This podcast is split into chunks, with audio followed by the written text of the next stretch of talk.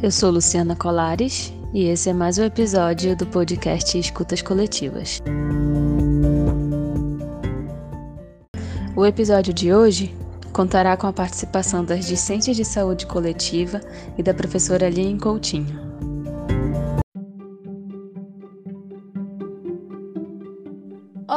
Gente, tudo bem com vocês? Nós somos acadêmicas do curso de Saúde Coletiva da Universidade Federal do Sul e Sudeste do Pará e vamos abordar nesse episódio um tema muito atual e extremamente discutido: a vacina contra a Covid-19. Eu me chamo Beatriz e tenho aqui comigo Ellen Cris, Larice, Lueme, Raquel, Tainá e a participação especial da professora doutora Aline Cavalcante. E vamos dar início ao nosso ciclo de perguntas. Olá a todos, eu me chamo Larice. É, eu gostaria de agradecer primeiramente a professora Coutinho pela presença e eu quero iniciar esse nosso debate, né, essa nossa interação, perguntando a você, professora, como garantir a vacina como um bem público à população? Olá a todos, espero que todos estejam bem, se cuidando. Então, em relação a essa primeira pergunta, o Programa Nacional de Imunizações Brasileiro é reconhecido mundialmente pelo seu sucesso. E são mais de 300 milhões de doses anuais distribuídas né, entre vacinas, soros e imunoglobulinas. E até hoje, toda essa ação resultou na erradicação da varíola e da poliomielite, por exemplo, além da redução de casos e mortes derivadas de sarampo, rubéola, tétano, difteria, coqueluche. E atualmente, apesar das iniciativas anti-vacina e da falta de informação, e o que resultou né, no aumento do número de casos de sarampo, por exemplo, nos últimos anos, a garantia de acesso à vacina como bem público depende do investimento e planejamento do Ministério da Saúde. No caso da Covid-19, só com a distribuição gratuita e para grande parte da população a pandemia poderá ser controlada. Muito obrigada, professora. É, realmente não há, é inegável é, a importância que a vacina tem no, historicamente né, no combate às doenças. E falando um pouco sobre vacinação, eu gostaria que você explicasse para a gente um pouco do processo de pesquisa, que eu creio que é uma dúvida de grande parte da população. A pesquisa para o desenvolvimento de novas vacinas, de um modo geral, envolve quatro etapas. A primeira é o desenvolvimento da parte ativa da vacina, que depende da preparação do material que será responsável pela ativação da resposta imunológica esperada. Esse material pode derivar de uma abordagem mais tradicional, com a utilização de vírus atenuado, vírus inativado ou de partes do vírus, ou pode derivar de uma abordagem mais inovadora, envolvendo engenharia genética. A segunda etapa são os ensaios pré-clínicos, onde esse preparado é testado em laboratório, em culturas de células e modelos animais, para comprovar que não é tóxico e comprovar que nesses ensaios em laboratório, aquela preparação apresenta resultados que podem indicar ativação de uma resposta imunológica. A etapa 3 são os ensaios clínicos, que se dividem em três fases. São os testes realizados em humanos. Então, sua primeira fase envolve um pequeno grupo de pessoas que recebem a vacina para verificação de segurança, efeitos colaterais e produção de anticorpos. A fase 2 desses ensaios clínicos envolve um grupo maior de pessoas, ainda monitorando sua segurança e verificando se a dose é eficiente e se há resposta imunológica. Na fase 3 desses ensaios clínicos, que é a última fase, é feita com um grande número de pessoas e os seus resultados dirão se a vacina é segura para a prevenção da infecção estudada nas populações.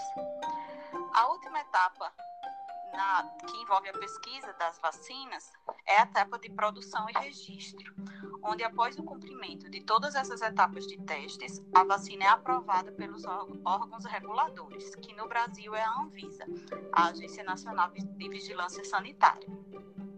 Após essa etapa, a gente tem é, a realização de, do acompanhamento de fase 4, acompanhamento clínico de fase 4, onde, mesmo já aprovada, comprovada sua eficácia e segurança, é, a vacina é monitorada, né, tem seu uso monitorado na população, porque ela vai atingir um, um, um número muito, muito maior de pessoas. Então, esse acompanhamento é, continua durante um tempo.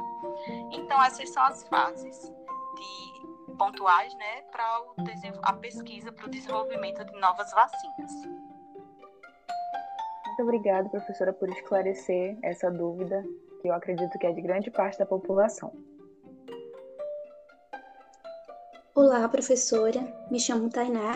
Bom, creio que entre as razões pelas quais uma parcela considerável da população afirma que não vai tomar a vacina está, entre outras, o tempo de produção e o medo realmente da eficácia. Você poderia comentar um pouco sobre essa questão do ponto de vista da vigilância sanitária?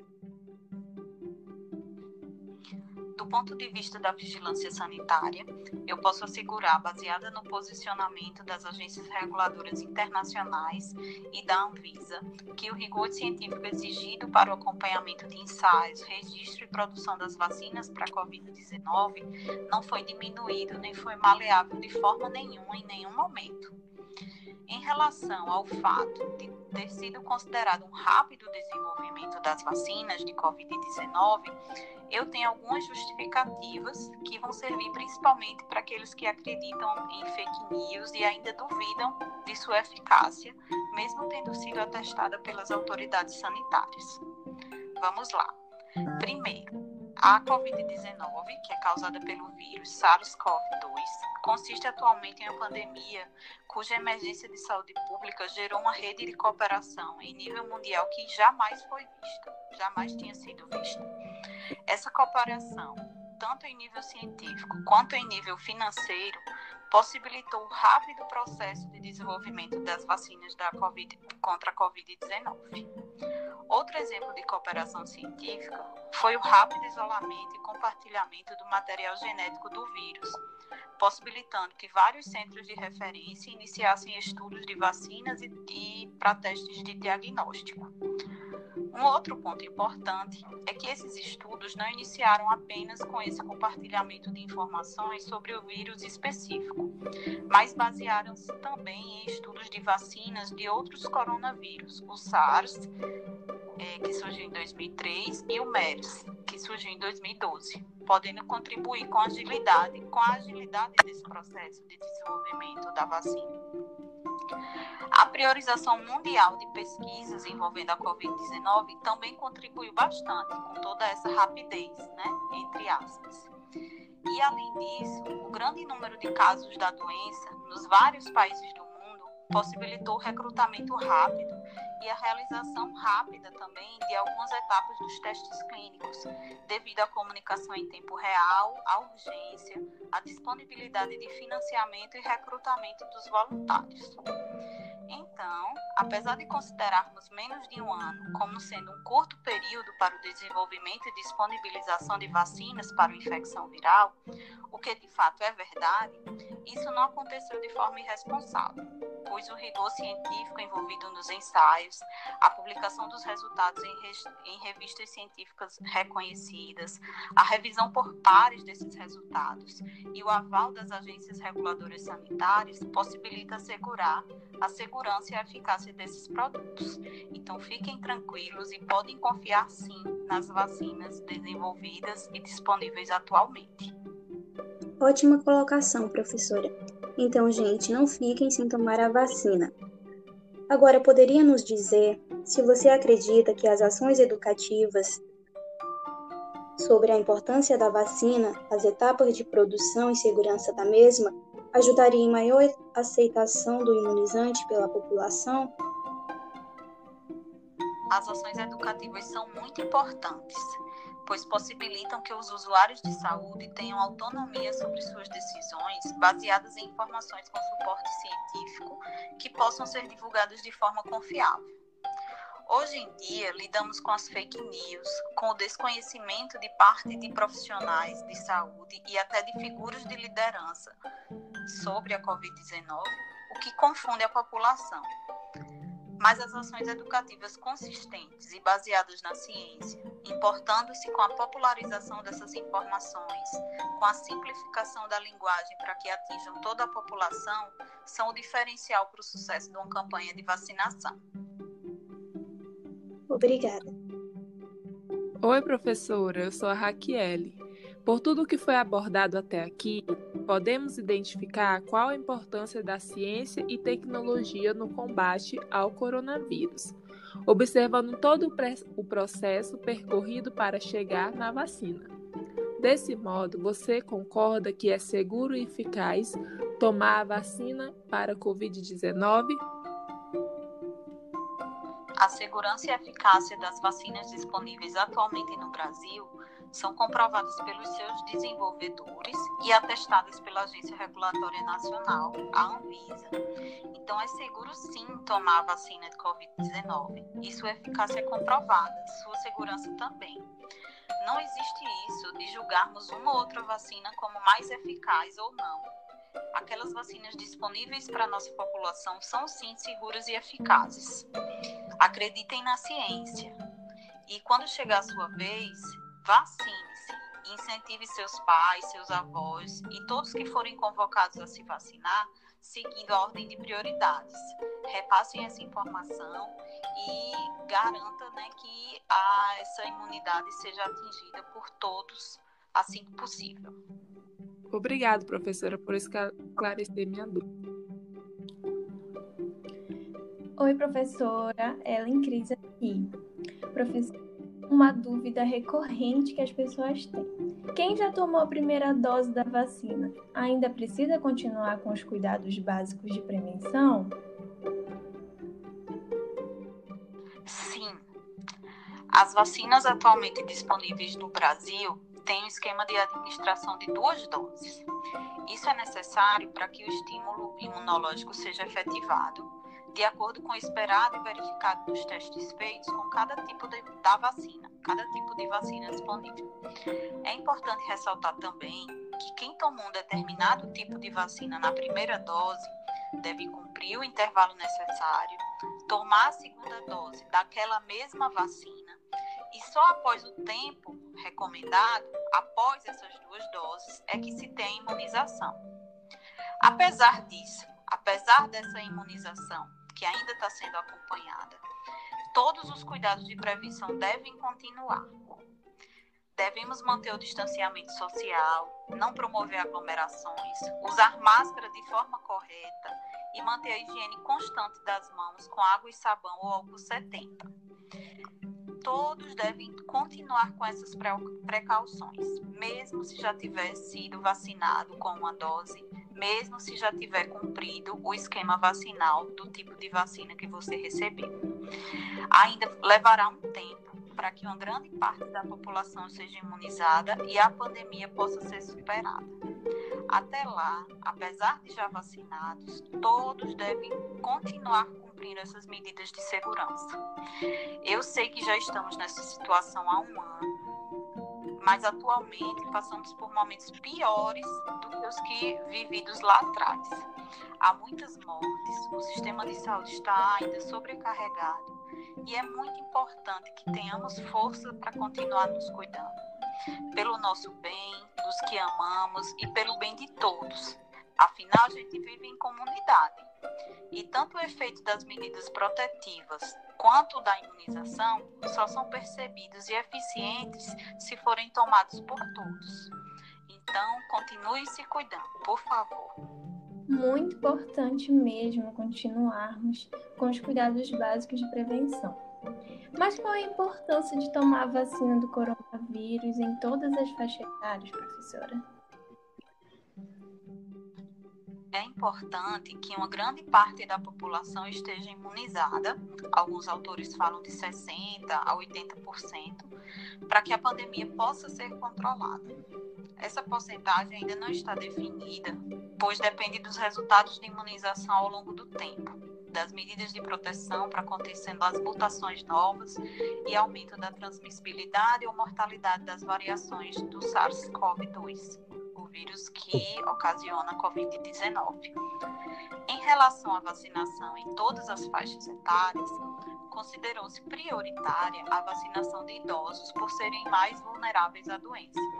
Mas outros grupos são prioritários, independente da idade, como indígenas e quilombolas, doentes crônicos e principalmente os profissionais de saúde que atuam na linha de frente do combate à Covid-19. Outros profissionais, como da educação e das forças de segurança, também foram listados como prioritários. Mas em relação à faixa etária, após a vacinação dos idosos, todos devem ser vacinados segundo a indicação das vacinas que estão disponíveis atualmente, exceto as crianças, pelo menos por enquanto. Isso se deve ao fato de que esse público-alvo, né, essa faixa etária, de menores de 18 anos não foi incluído nos testes iniciais das vacinas. E então não temos ainda dados definitivos sobre a segurança e eficácia dessas vacinas nas crianças. Mas já estudos em andamento que devem nos dar resposta em breve, garantindo a segurança e qual a dose efetiva para as crianças. Então, o ideal é que todas as faixas etárias sejam vacinadas, respeitando o calendário de prioridades. As crianças também, quando tivermos essa comprovação é, dos estudos clínicos que estão em andamento, e idealmente todos devem ser vacinados. Tudo certo. Olá, é, são realmente informações muito valiosas é, sobre a prevenção de dados, professora.